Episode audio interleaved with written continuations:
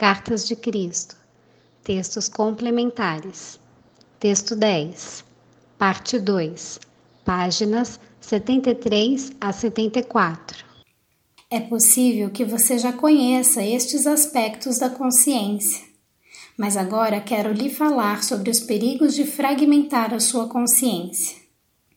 Isto acontece até quando conta uma mentira inofensiva. Uma mentira mais grave é um insulto horrível para sua própria consciência e para a consciência de seu ouvinte. Talvez você pense que isto não traga nenhuma consequência, mas quando você mente, envia um feixe de consciência falsa sobre o qual você espera que outras pessoas construam as suas respostas. Esta alteração em sua consciência, uma vez que você sabe que mentiu, cria buracos no tecido de sua própria consciência.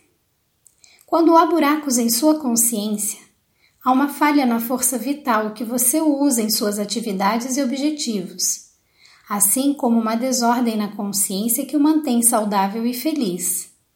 Até na sua maneira de se comunicar, isto provocará uma perda da vitalidade e da certeza que aqueles que dispõem de uma consciência íntegra e saudável podem transmitir ao falar com os outros, até mesmo quando deixam uma mensagem na secretária eletrônica.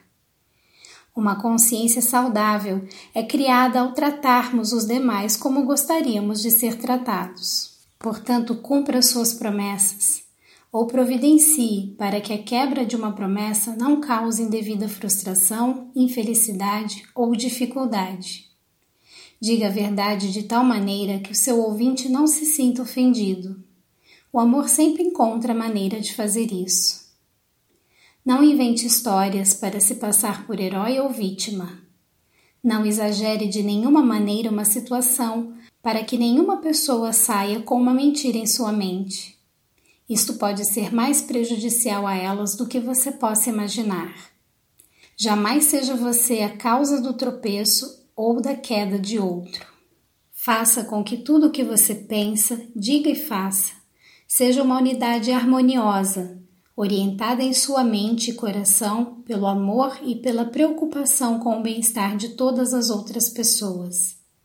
Desta maneira, você cria os fundamentos de uma vida plena e feliz para si mesmo.